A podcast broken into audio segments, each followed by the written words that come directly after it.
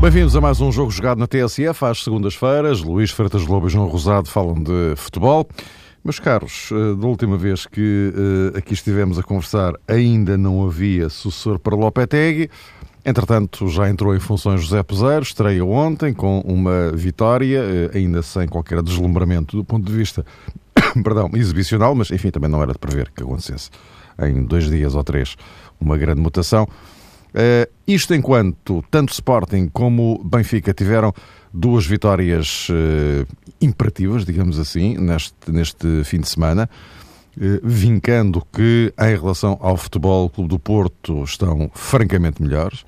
Uh, vamos também dar aqui uma olhadela ao mercado, até porque, enfim, já há por aí algumas novidades, nomeadamente, enfim, esta mais recente de hoje, Marega e José Sá no Futebol Clube do Porto, quando aqui há, nestes últimos dois dias, eram dados eh, como certos, digamos assim, no, no Sporting. Afinal, não foi isso que aconteceu. Mas vamos por parte. Uh, Luís, começaria por ti. José Peseiro estreou-se. Uh, há, um, há um desafio uh, muito complicado que se coloca ao novo treinador do, do, do Futebol Clube do Porto e que, é, que pode resumir-se um pouco a isto, ou a esta questão.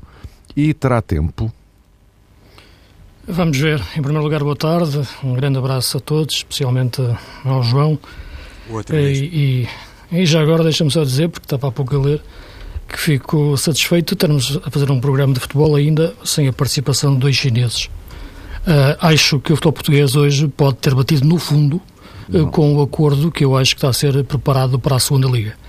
Nós falamos muito em informação, falamos muito em futebol português, em jogadores portugueses, em valores do, do, do que é o jogador português que está na segunda liga e noutras ligas. Uh, e de facto, isso não podem ser palavras vãs. Não podem ser palavras vãs para as pessoas que dirigem o futebol em Portugal e que têm essa, essa obrigação. Eu sei que os clubes atravessam momentos difíceis, financeiramente muito difíceis, e que têm que procurar receitas, como é evidente, mas eu acho que há limites para tudo. Já a semana passada eu disse em relação ao tipo de situações, digo agora em relação a estas. Acho que a defesa do futebol português tem que ser intransigente por parte das instituições que, que, que as representam, Liga, Federação e Ministério do Desporto, se existir um Ministério do Desporto verdadeiramente que o Secretário de Estado e que tenha essa, essa responsabilidade e que se imponha neste momento porque, como é evidente, não tenho nada contra que joguem chineses no futebol português, antes pelo contrário, já estiveram aqui a bastantes e são bem recebidos. Outra coisa é a obrigatoriedade de termos jogadores chineses uh, quando não vi nenhuma, nenhuma vez obrigatoriedade em relação àquilo que é a formação e aquilo que deve ser verdadeiramente o jogador português.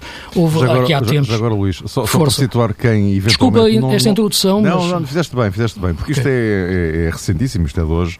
Eh, Sim, para, para, quem não tenha, para quem não tenha ainda percebido do que, é, do que é que estás a falar, uh, trata-se de um, um, patrocínio que já estará assegurado pela Liga para a segunda Liga, de uma empresa chinesa que, e isto é que não está ainda confirmado, mas pelo menos as informações divulgadas lá na China, uh, dizem que o contrato de patrocínio da segunda Liga obrigará à inclusão de um determinado número de jogadores chineses Uh, acho que é dois um, por equipa, um, dois, exatamente, das, das isto não é novo, isto das já 10, vem de, as 10 melhor classificadas, não é? E, e, inclusivamente dois ou três treinadores que obrigatoriamente teriam que vir treinar para, para, para, Portugal. Portanto, é um patrocínio, só que alegadamente com uma série de condicionantes uh, estranhas, no mínimo. Absurdas. Mas continua, continua. E é por isso que, que, acho que isto merece um debate sério por parte das pessoas responsáveis pelo português e também por nós próprios, comentadores, analistas e pessoas apaixonadas pelo futebol eh, português, que o acompanham desde sempre e que vimos grandes seleções, campeões mundiais de júnior, vimos grandes gerações de futebol dos nossos jogadores. Sabemos que a formação é muito importante, sabemos o que é o criar as raízes do nosso futebol, a importância da segunda liga, a criação das equipas B, que foi muito, muito importante, e a sua, a sua, a sua, a sua fomentação por parte de, de outras equipas, mesmo não estando na, numa segunda liga, uh, e portanto eu penso que isso tem que ser, tem que ser bem, bem, bem debatido. Eu sinceramente, quando. Isto já não é novo, porque isto já vem, já é um debate, uma, uma, possibilidade que já vinha desde o ano passado, Eu, sinceramente, quando li, pensei que era uma piada. Assim, palavra de honra. Uh, acho que a piada vai se tornar o, o próprio futebol português, até em termos internacionais e, portanto, eu gostava que as pessoas. Eu percebo, volto a repetir, as dificuldades financeiras. Não percebo este tipo de soluções. Acho que isto é, de facto, o, tudo aquilo que o futebol português não necessita neste, neste momento. Mas, enfim, o país eh, está, um pouco à venda, não é? Se, se a própria eletricidade também já é meio chinesa e seguradoras e por aí fora. As pessoas podem pensar, por que não o futebol? Eu acho que não porque o futebol é uma coisa diferente, é uma coisa que tem a ver com a atividade artística, tem, tem a ver com a cultura, da, daquilo que é, que, da forma como eu entendo o futebol, e, e, a formação do jogador português é muito importante. O jogador português é algo, de facto, que é um tesouro para nós e que devemos proteger ao máximo, e não é desta forma. Se não sabem é gerir os clubes, é melhor gerirem outra coisa, porque isto, de facto, é algo que me deixa perplexo. Já agora, e antes de irmos ao, ao, ao assunto José Peseiro, João, o que é que te parece este, esta invenção em primeiro recentíssima lugar, invenção da Liga. Em primeiro lugar, Mário, uh, lembrei-me, e lembro-me, lembrei-me quando vi a notícia, e lembro-me agora uh, de Paulo Futre, daquela célebre afirmação de Paulo Futre, a propósito é dos chineses e dos charters. Mais uma vez, o Paulo estava a antecipar-se ao futuro e a ter provavelmente razão antes de tempo mas um pouco mais uh, a sério, porque já na altura as declarações de Futre... o enquadramento dele era outro. Este era é... Outro, era, outro. é diferente, não é? Era este... outro, mas atenção, dentro da mesma lógica. Aquilo que defendia Paulo Futre para o Sporting era precisamente... Era um jogador ao, Sim, era precisamente que... Isto aqui é um Sporting... campeonato inteiro, pá. Uh, dez equipas. Dez equipas Sim, em concreto. Forma, de, qualquer ah, forma, bem, de qualquer forma, a questão é esta. Campeonato inteiro, não sei quantos treinadores. Se querem dinheiro, põem lá os chineses a jogar. É, é um bocado diferente, não é? Uh, atenção, uh, não sei se os chineses têm que jogar. Sei que têm que fazer parte do plantel, são coisas diferentes.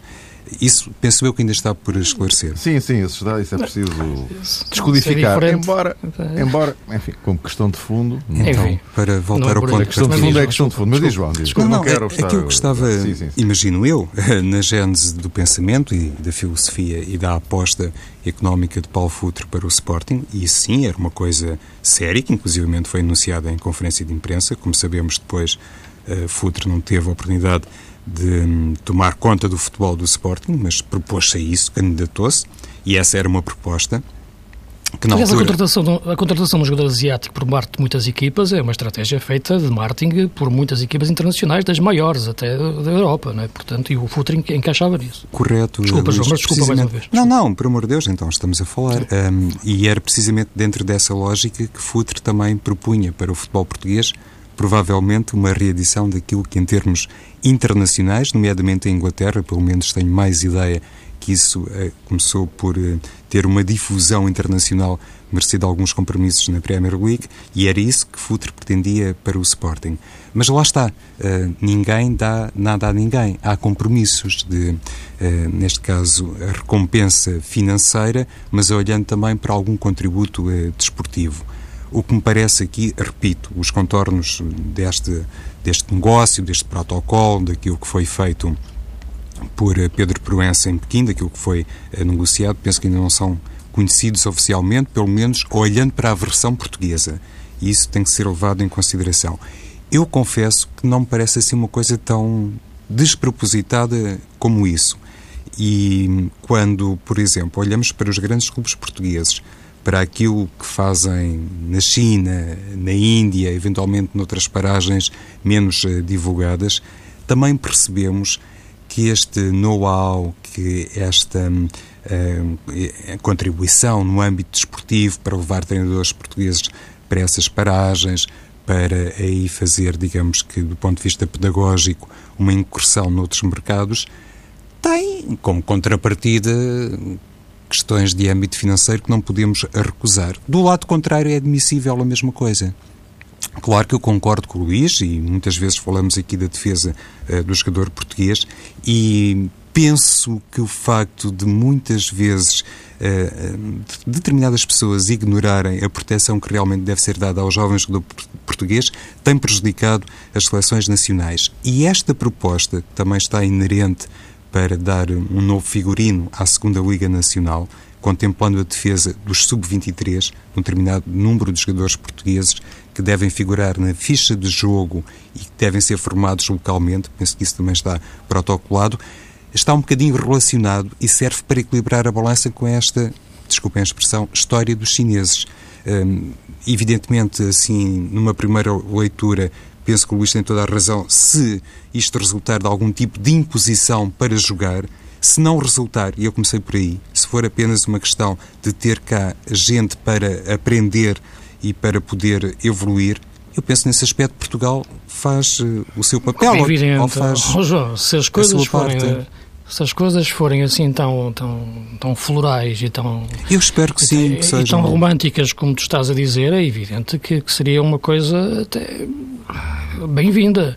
Agora, é evidente que não é nada disso, de certeza absoluta, que está aqui em questão. Aqui, como é evidente, é um jogo de interesses, de certeza absoluta. Sim, oh Luís, mas eu não é... quero acreditar que haja ali uma não, linha não. que obriga os jogadores chineses a ser titular se chegarmos a esse ponto, meu Deus. Eu também não, não quero é? acreditar, agora é aquilo que tem sido dito, agora vamos ver também é o que eu digo. O que eu, o que eu quero dizer é que isto merece um debate amplo por parte Sim. de todas as entidades do futebol português e que ninguém se demita desta, desta responsabilidade, seja a Federação, seja a Liga, seja os clubes, os dirigentes dos clubes, todos eles, mesmo aqueles que preconizam as, as, as equipas B, todos os agentes esportivos, entidades governativas e nós próprios que fazemos disto a nossa, a nossa, a nossa vida. E até aquilo que eu acho muito importante, o Sindicato dos Jogadores de Futebol uh, Profissionais uh, terem, de facto, uma palavra em relação a isto tudo. É o jogador português, na minha opinião, que está, que está aqui em causa. Não está em nenhum momento, como é evidente, um investimento por parte de um país estrangeiro, seja ele qual for, seja a China, seja, seja a Espanha, a Itália, seja, seja o que for. Está em causa aqui aquilo que eu acho que é a gênese do futebol português uh, e a gênese competitiva do que é um campeonato nacional uh, e daquilo que deve ser sempre e deve presidir as suas, as suas regras mais básicas e elementares que estão, que estão, que estão, que estão colocadas em causa a, a todos os níveis, uh, com a tal imposição e com, e com, e com essa forma de, de passar a gerir clubes uh, em Portugal. Não, como é evidente, na, por, por, um patrocínio, seja ele qual for, que será sempre bem-vindo. Bom, meus caros, certamente voltaremos ao assunto, até porque isto Sem dúvida. vai dar pano para manga, já se percebeu. Uh, uh, Luís, perguntava eu então por uh, José Peseiro. E tem? Exato. Entrou na fase do contrarrelógio, não é? Ele chega, ele chega a meio da época, com o Porto atrás de Sporting e Benfica. E, uhum. e agora?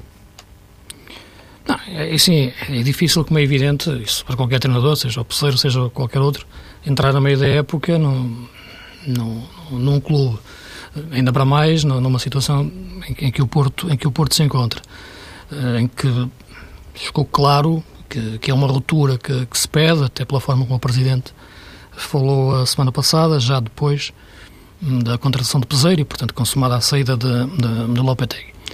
Eh, a questão do tempo que tu referes pode ser colocada de duas formas. Uma coisa, é evidente que ele não vai ter tempo para, para neste momento, neste dado momento, mudar a equipa, colocar a equipa a jogar de, de forma diferente. Pode mudar ali algum comportamento, alguma posição, alguma posição, como já fez ontem, podemos falar sobre isso. Mas é evidente que isto, antes de jogar, tem que treinar, tem que preparar a equipa quase tinha que ter uma pré-época para, para colocar em prática as suas ideias. Portanto, vai tentar fazer o, tal controle de danos, neste momento, uh, dar uma nova motivação à equipa, colocar os jogadores com a cabeça no sítio e procurar que a equipa jogue o mais próximo possível das suas ideias. Uh, tempo para o fazer em termos de treino não o tem. Uh, a questão do tempo, que eu acho que também tu colocas e pode ser interpretada, é se vai ter tempo dentro do Futebol Clube do Porto para, para colocar em prática essas ideias, não ficando... Coisas, Exato, não, é, pois, não ficando dependente dos resultados imediatos de, de, desta época. Uh, porque ele apanha o comboio em andamento e já com, com, com, atraso, são cinco pontos nesta altura, um calendário difícil uh, e, portanto, e, adversários fortes à frente, dois adversários fortes à frente, Benfica e Sporting, e, portanto, uh, é natural que, que as coisas neste momento já sejam difíceis para o Porto recuperar. e, portanto, a questão coloca-se é que se, se este ano, ou esta, o que falta de jogar deste ano, pode ser já uh, algo que o José Peseiro possa aproveitar para a próxima época. Uh, e esse aspecto é que é importante também ir percebendo ao longo da época se José Peseiro vai ser o treinador do Porto na próxima época. E, portanto, existe aqui já um trabalho em profundidade que o Porto necessita, na, na, minha, na minha opinião, e já o disse aqui várias vezes ao longo de, das nossas conversas, uh, mais do que o, o imediato. e, portanto, para além do imediato ser importante, como é lógico. E, portanto, nesse, nesse aspecto, desconfio que ele possa não ter o tempo, nem o tempo em letra pequena, nem o tempo em letra grande, nem o T pequeno, nem o T grande. O T pequeno para agora, já para estes jogos, nem para, para a próxima época em si, que seria de preparar. Mas eh, eu não vi o Porto falar exatamente so, so, sobre isso. É lógico que a concentração é, é absoluta no, nos jogos seguintes e na importância que a equipa tem de ganhar para, para se aproximar do primeiro lugar, até porque em breve vem aí um jogo com, com, com o Benfica e, outros, e os jogos da Liga Europa com o Dortmund. Embora, claro, nos outros jogos também todos eles jogos são importantes. Uh, e, e, gostaria que Peseiro tivesse esse tempo. Gostaria, aliás, que Peseiro tivesse a oportunidade de começar a época desde o início e preparar uma equipa uh, como o Porto e mostrar tudo aquilo que é a sua grande competência como treinador. E dizer só para terminar que, que, que foi com satisfação que vi que o seu regresso ao futebol português, porque faz falta. Uh, já no Braga o dizia, nunca entendi porque é que ele saiu do Braga, mas que devia ter continuado, tinha mais que valor e competência para isso. Uh, não foi esse o entendimento do Braga, é legítimo, e tem outro, tem outro grande treinador agora, mas é, é de facto uma boa contratação do Porto, isso não tenho dúvidas nenhumas, e de coragem por parte do seu presidente, por contratar um bom treinador que pode não ser um bem amado, digamos assim, porque as pessoas não ligam diretamente a vitórias, ligam a fracassos, mas há uma coisa importante, é que também o ligam à forma como joga. E isso que eu, isso, eu acho que isso é um tesouro que um treinador nunca deve eh, prescindir e acho que se calhar, mais, se calhar é o mais importante. É que as pessoas pensam em equipas do peseiro e pensam em boas equipas. Equipas que jogam, gostam de atacar, ter um futebol ambicioso, positivo. Eh, no fim dizem, ok, mas perdem. Eh, mas antes sempre pensam nele pela forma de jogar. E isso é um aspecto muito positivo que eu realço sempre na, quando se fala José Peseiro. João, uh, apesar neste contrarrelógio, uh, uma equipa emocionalmente de rastos. Isto são, são, várias fases. A recuperação emocional, depois pôr a equipa a jogar o futebol que ele quer e ganhar, não é? Tudo, é, é, é, tudo junto, não é? É muita coisa. E, e notou-se agora neste jogo que realmente o primeiro objetivo, quiçá o único, era realmente vencer o jogo diante do Marítimo, até considerando os resultados de véspera, quer de Sporting, quer de Benfica, porque além de lutar eh, contra o tempo, qualquer treinador eh, nestas circunstâncias depara com este obstáculo, entrando a meio da temporada, mas além disso, José Peseiro eh, enfrenta esta decalagem de 5 pontos para o primeiro classificado e já se sabe que isso também tem como um, acarreta como trabalho extra uma capacidade de acelerar processos que provavelmente não é desejável em circunstância alguma, mesmo admitindo que o Porto, como os grandes clubes portugueses, é servido por grandes uh, jogadores e tem também uma estrutura super profissional, não coloco isso em causa, mas o desejável seria fazer realmente as coisas no devido tempo, aquilo que está programado para se percorrer em determinadas etapas, não por acaso até inclusive a propósito eh, eh, do Benfica, foi comentado que a pré-época não foi realmente uma pré-época bem delineada e a gosto de Rui Vitória, considerando as tais circunstâncias económicas, mas também os prejuízos de índole desportiva. Enfim, será uma questão para provavelmente se enquadrar mais no balanço final da temporada. Aí sim as coisas ficarão porventura mais esclarecidas. No que toca a este Futebol do Porto. É realmente a questão do tempo que tem aqui uma dupla interpretação, Mário. Há pouco falavas também sobre isso com o Luís. Penso que também nos deixa face a uma decisão de Pinto da Costa que, em certa medida, ajuda a esclarecer esta aposta em José Peseiro, porque depois de ter anunciado a contratação de Peseiro, Pinto da Costa também disse que vai ser candidato a mais um mandato à frente do Futebol do Porto. Não é propriamente uma surpresa, mas considerando algumas notícias, algumas declarações e, sobretudo, também algum ruído, em certa medida estava em aberto essa questão, tentar perceber se ao fim de todo este tempo, se depois deste ciclo menos positivo do Futebol do Porto, no que se refere a resultados desportivos, se finalmente estava aberta ali uma janela para alguém aparecer como candidato à presidência do Futebol do Porto concorrendo outra vez Pinto da Costa, não é muito crível que apareça, digamos que, um segundo candidato a estas eleições e possa colocar em causa a continuidade de Pinto da Costa e mais este recorde que porventura perseguirá. E nesse sentido, penso que a questão peseiro está respondida. Não acredito que Pinta Costa tivesse feito isto inocentemente, lá está, é uma coisa que não, não casa bem, é um termo que não casa bem com determinados protagonistas do futebol português, e quando teve este cuidado e este tempo de anúncio Pinta Costa, penso que em certa medida quis também dizer a José Peseiro que está com ele nesta, entre aspas, aventura. Não é uma coisa, como já disse o Presidente do Porto, não é uma coisa para durar apenas por três ou quatro meses, ou seis meses, se quisermos. É para ficar uh, esta aliança por mais tempo, mas uh, tudo isto vale o que vale, provavelmente tem impacto junto do próprio treinador, não faço ideia, mas é de admitir que sim, tem impacto na massa associativa do Futebol do Porto, mas, e há sempre um mas no futebol português, se no fim da temporada as coisas não correrem especialmente bem, e quando digo isto, eh, penso que é justo admitir-se que este Futebol do Porto está numa posição muito difícil para ser campeão nacional. Realmente só um homem milagroso é que se calhar nesta altura poderia convencer todos os adeptos do Porto que ainda é possível chegar ao título. Possível é, mas é uma tarefa monstruosa e se Peseiro não for campeão nacional, não deve ser por isso que se deve colocar em causa a sua competência e a sua capacidade de trabalho. E nessa medida parece-me que ainda vamos ter, já tivemos notícias de mercado sobre o Futebol do Porto, mas eu pessoalmente acredito que ainda vai acontecer muita coisa no Reino do Dragão, ainda vamos ter notícias, porque manifestamente a equipa precisa de reforços e eu não sei se é a altura indicada para falarmos sobre isso, Mário. Aliás, eh, eh, podíamos fazer já, já a ponto até para ligar isto ao facto de Sporting e Benfica estarem, eh, como digo, como disse há pouco, sobretudo neste fim de semana, muito imperativos. O Benfica ganhou eh, claramente ao, ao Aroca. O Sporting respondeu com uma excelente exibição em Passo Ferreira e eh, ganharam naturalmente. E eh, Luís, olhamos para as movimentações de, de mercado e também te palpita que para os lados do Dragão a coisa não vai ficar por aqui. Falta uma semana. Sim, eu penso que existirá a intenção de, de fazer alguma coisa em relação ao plantel, até porque há jogadores que, que foram. O Presidente deixou, deixou isso bem claro, que foram exigência de Lopetegui, o pedido de Lopetegui, exigência não, uh, e por isso foram contratados.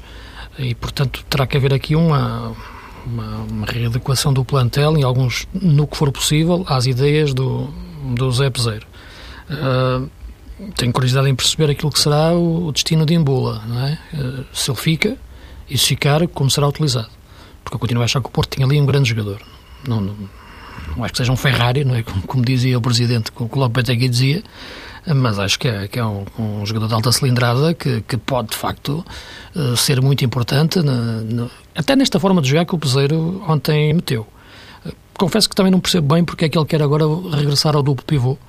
E, e aliás, frisou logo na flash que voltou a jogar em 4-2-3-1 eh, porque, aliás, um jogador a quem pediu mais saída de bola era o Herrera, e o Herrera não é um jogador que tem essa cultura uh, dentro de, de, de, de, uma equipa de um bloco mais alto e, e, e posse, como ele quer formar o Porto.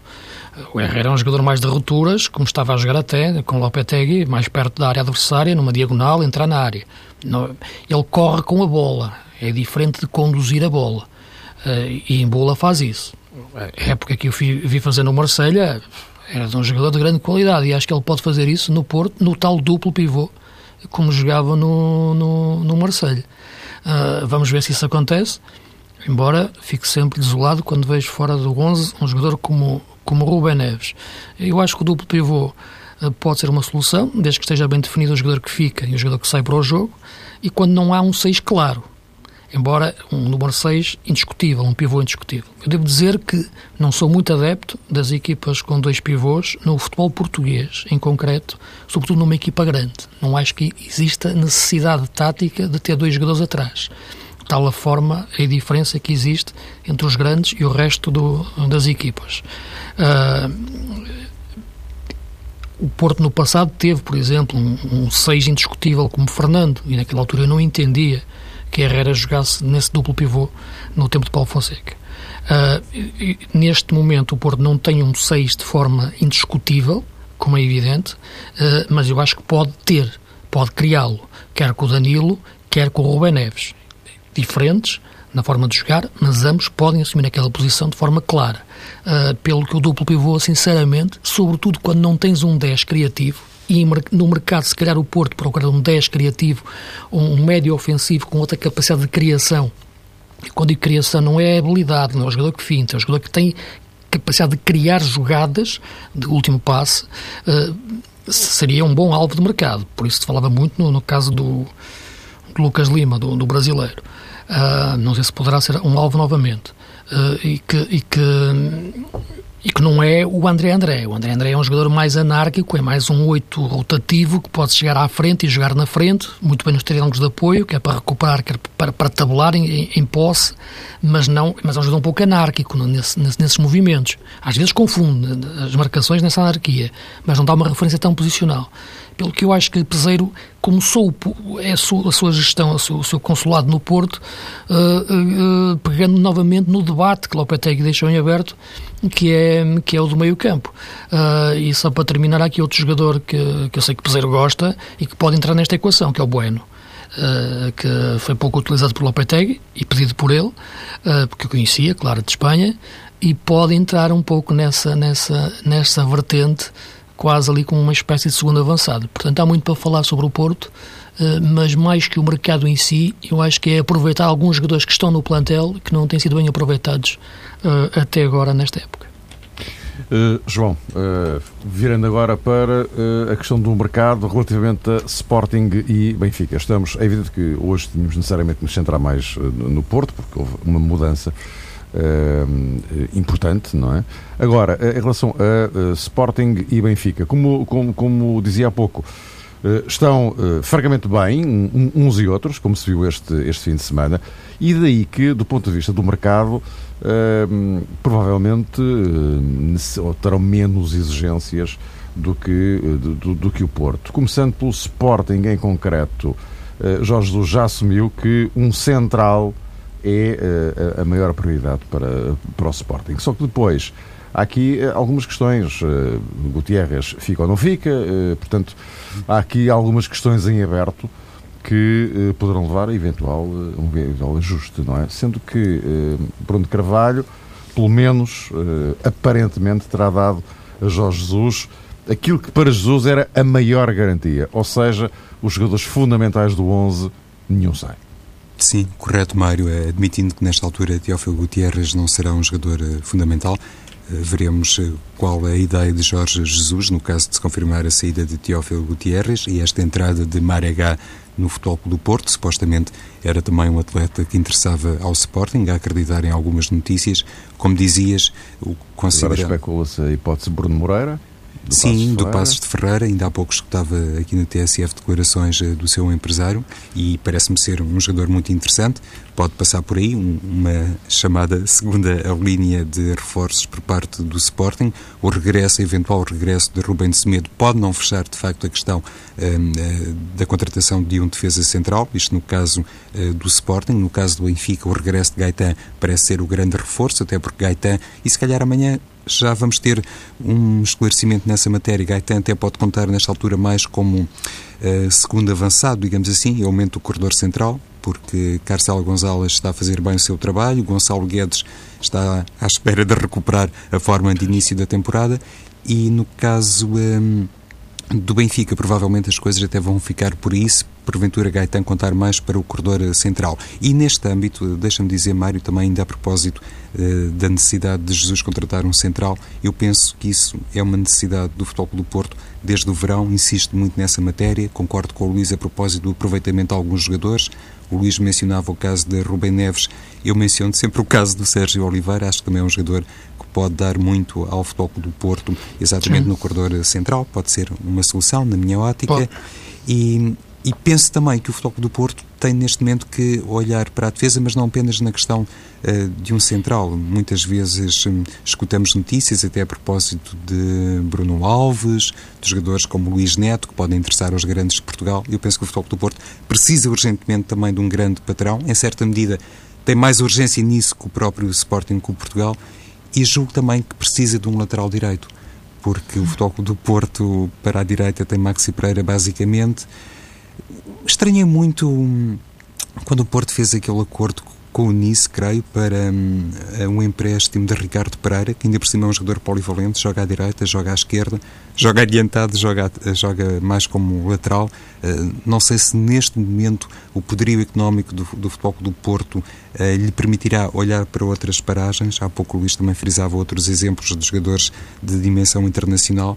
Caso esteja um pouco mais uh, apertada, uh, digamos que a margem financeira do Futebol do Porto, se calhar poderia passar por aí, pelo regresso de alguns jogadores que acrescentam polivalência à equipa e, sobretudo, solidez defensiva. E parece-me que, nesse aspecto, uh, a equipa hum, do Futebol do Porto está muito mais necessitada do que, inclusivamente, o, o Sporting e o próprio Benfica, evidentemente, apesar das declarações de Jorge Jesus, que realmente insiste na questão de um defesa central e não sei, Mário, lá está, se isto até não é para esconder outros alvos, nomeadamente para o eixo atacante. Ah, ah sim, claro, isto só falta uma semana e, e já ouvimos eh, sim, ao longo dúvida. dos anos, ao longo de vários anos, em várias equipas guinadas que depois não.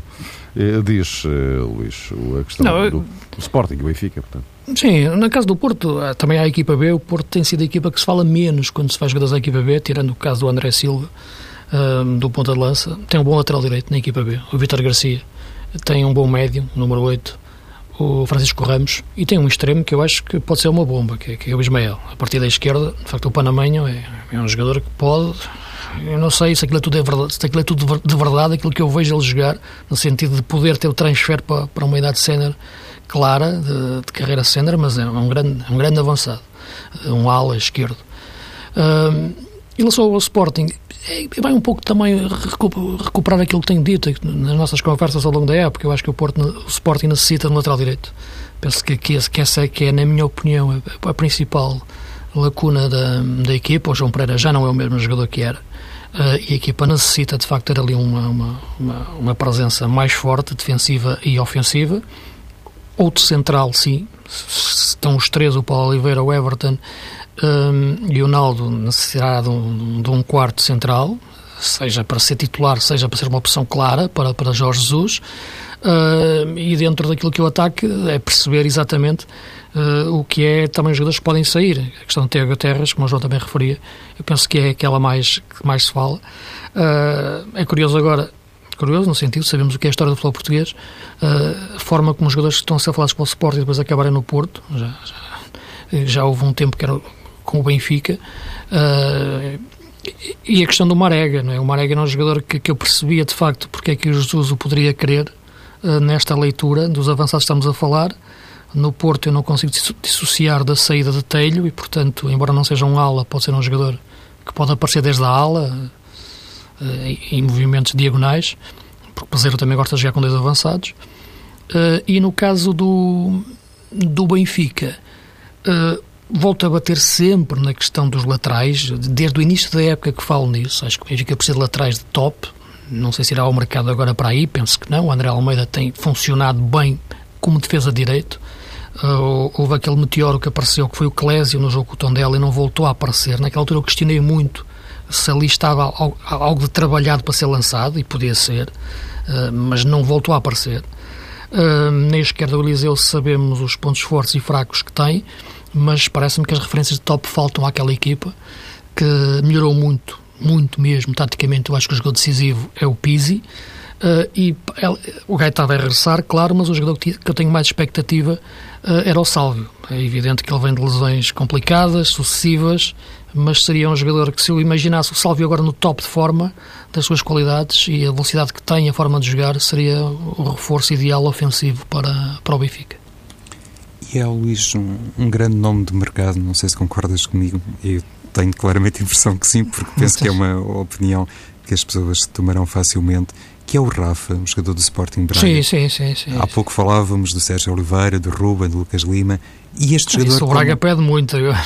Pois, mas uh, se António Salvador vendesse, eu acho que para qualquer um dos grandes, e não só, é um jogador muito Ah, vendeu o guarda-redes agora, que já foi um negócio. Pois foi. 4 milhões, o Kriciuk. O Rafa é um craque, não, está tá, tá a jogar muito. E é ano de campeonato da Europa. Exato. Meus caros, voltamos a encontrar-nos para a semana.